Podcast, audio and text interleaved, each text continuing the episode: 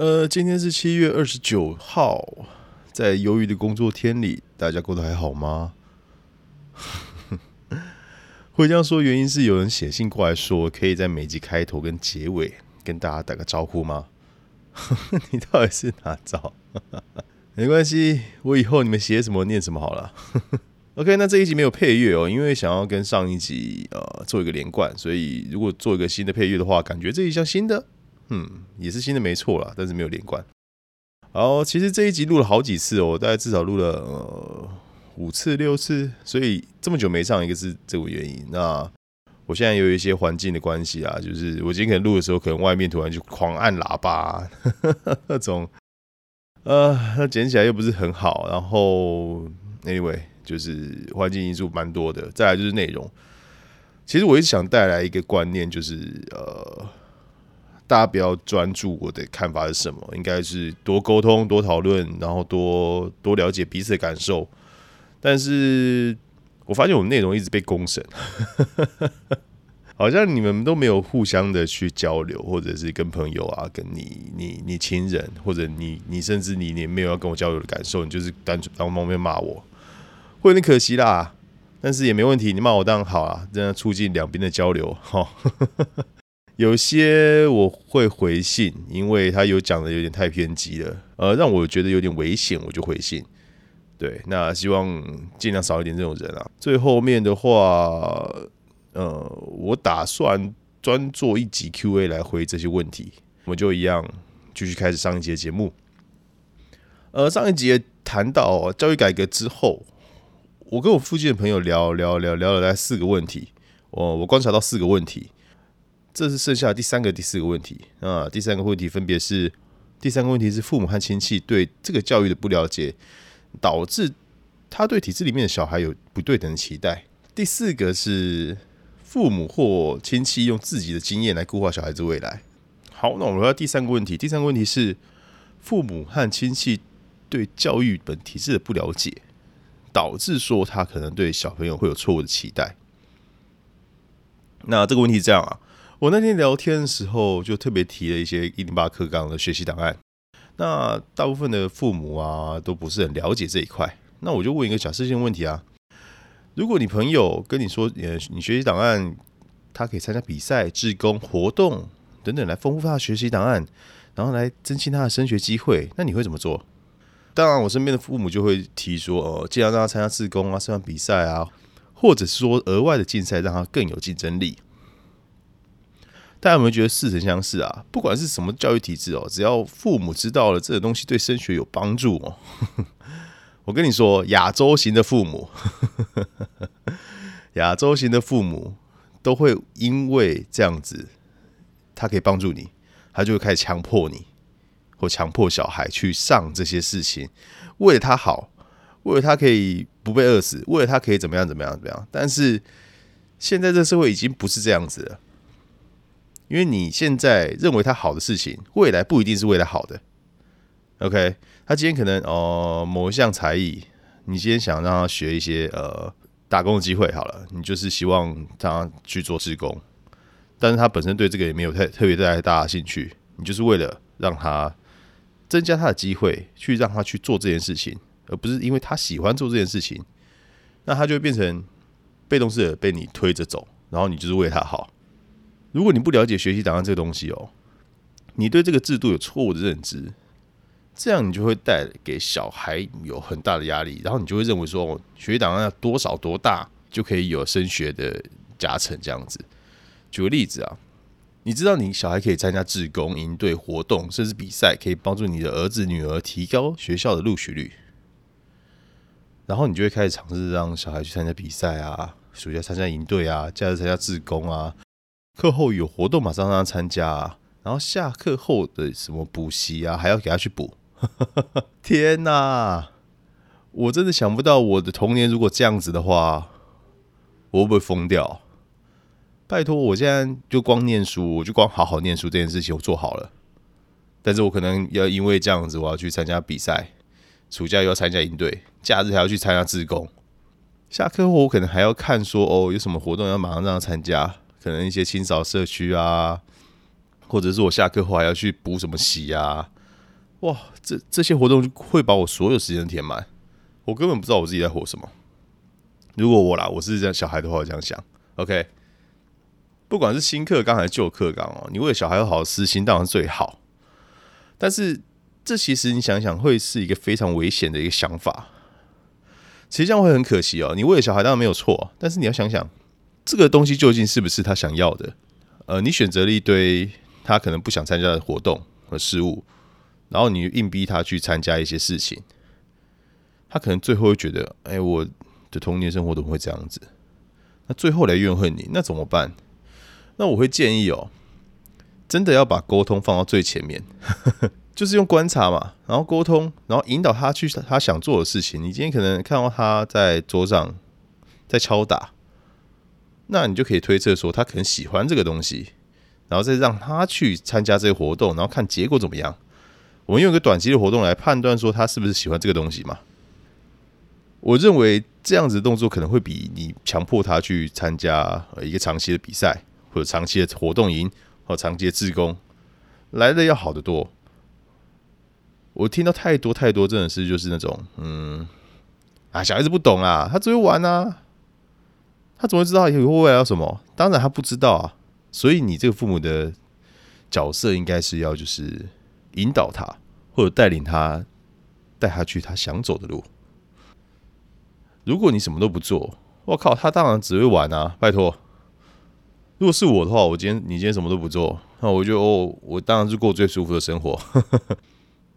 大家要记住这个课纲本身的目的哦，它不是要用学习档案来增加他的录取率，他是想要用各个方面不同的成绩来证明说这个小孩其实，呃，他有可能某方面的专长是课业上是没办法看到的，所以才用学习档案来丰富他，来摆脱传统只要念国音书这种体制。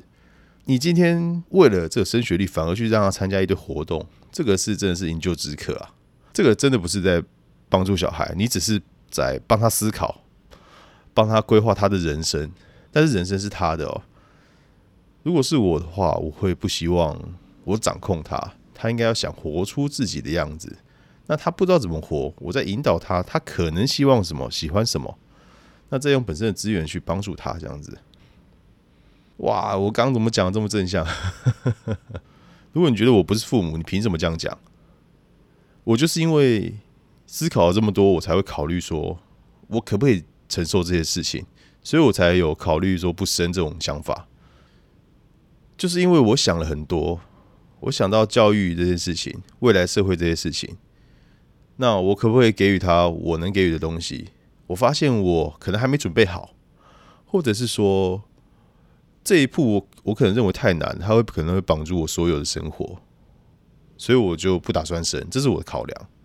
那当然了，你是他的父母，你当然有决定权，当然也有你的想法。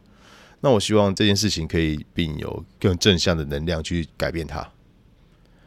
老师，你现在想想哦，他国中的时候、高中的时候，他可以沟通了，他知道这些在社群活动的时候要注意的事项。开始在团体生活了，那这个时候不是你当你小孩的朋友的最佳时刻吗？说真的啊，你这一生中你能跟你孩子的相处时间真的没有这么多。你不要再期望他呃毕业出社会后会怎么样回馈到家里来。老实说，他会有很很好的生活或者出去的生活，他可能会很忙，他回来时间可能一一个礼拜就一次，所以。现在趁他天天都可以看得到的时候，多跟他聊天，多让自己知道他喜欢什么，或者他希望有什么东西，改善你们的呃一些沟通的立场，这样可能会更更好一点。好了，那我们讨论第四个问题。第四个问题是亲戚或父母用自身的经验来规划小孩的未来，这个其实是很常有的问题哦。那更老一辈是直直接用自身的经验来规划未来，但是现在不是。现在父母，我认为父母都很开明哦，都是父母的朋友啊、父母的亲戚啊、父母的什么大伯的什么儿子女儿的影响啊，这样子。有一种东西叫闲话，你知道我小时候最讨厌什么吗？我小时候其实最讨厌去过年跟亲戚吃饭，哇，新身份证那个场合真的不行，就是我们会分大人桌跟小人桌，小人桌 小孩桌啦。那大人桌就坐着会聊天，那我们就是小孩桌，呃，时间到了会去要红包，要要完红包之后就开始痛苦的开始。年纪大的，可能像我这个人，三十岁的，因为一直会被逼问说你现在到底在工作做什么？现在家人现在要不要结婚？有没有女朋友？每个都会逼问。再来就是他会拿身边的小孩跟你做比较。我听到的都是会帮我听到的父母都是会帮小孩挡，但是。多多少少还是会被影响到，就是今天可能你在生气的时候，你就会不自主的提到别人小孩，这其实都非常伤人哦。像是你今天可能大伯的是小孩可能建中毕业，然后又是好成绩，然后又是好学校，前途一片光明，然后你的小孩可能就是打电动，然后只会跳舞，然后只会做一些呃课业外很擅长很擅长一些课业以外的事情。那你就会不自主的拿来比较，说，哎，为什么他小孩可以，让我小孩不行？然后就开始跟他探讨说，哦，为什么这样这样这样这样这样？其实这样对小孩其实对会有非常大的伤害。比较这件事情哦，其实在古早以前就开始了。那其实大家都经历过，我不确定为什么大家经历了这一段之后，还会想要再跟可能父母的一些朋友去做比较。当然了，你自己本身可能会很怕说小孩子学到这些所谓的会饿死的行业，可能是想跳舞啊，想演舞台剧啊，可能想打电动啊，或者想研究植物啊，或者你可能本身的就业环境是看不到这些呃机会的。但是未来是无限可能的哦。如果你今天小孩子就跟着真的变成可能建中毕业、台大毕业，最后加进台积电，他现在扣五百块了嘛？哇，前途一片光明。他赚着很多钱，但是没时间花，每天上班被干，下班还要被抠。我相信，如果是你，你可能也不会想过这个日子。那我也相信，如果你也不想过这个日子，你凭什么让你小孩会想过这个日子？你自己都不想了，对不对？那你现在是怕他会饿死，所以你可以就是在早期的时候让他多学习一点他想学习的东西。现在会学跳舞也不会饿死啊！像演舞台剧可能会辛苦一点，但也不会饿死啊！我相信未来的路可能有非常多种，那每个行业都有转型的机会，他搞不好就是下一个明日之星、台湾之光了。OK，呃，那些都是还没有真的找到兴趣的人，兴趣当工作其实是可以的哦。其实我现在呃身边有很多都是。在讲说兴趣怎么可以当工作？它就变值啦。兴趣才没有变值，你只是因为你可能要迎合市场的一些想法，或者市场的一些检验，你才要去改变你的某一种形态，去媒合市场。那你为了活下去，你势必要改变嘛，对不对？当然，你其中有一些牺牲，呃，或者说你想做的是赚不太到太多钱的活动。呃，其实兴趣变工作，它不会变质。我的想法是这样：如果你今天做一个你很爱、热爱的东西，但是它变赚钱了，你可能觉得它东西会被改变了。那可能是因为你为了迎合市场，要改变你的兴趣，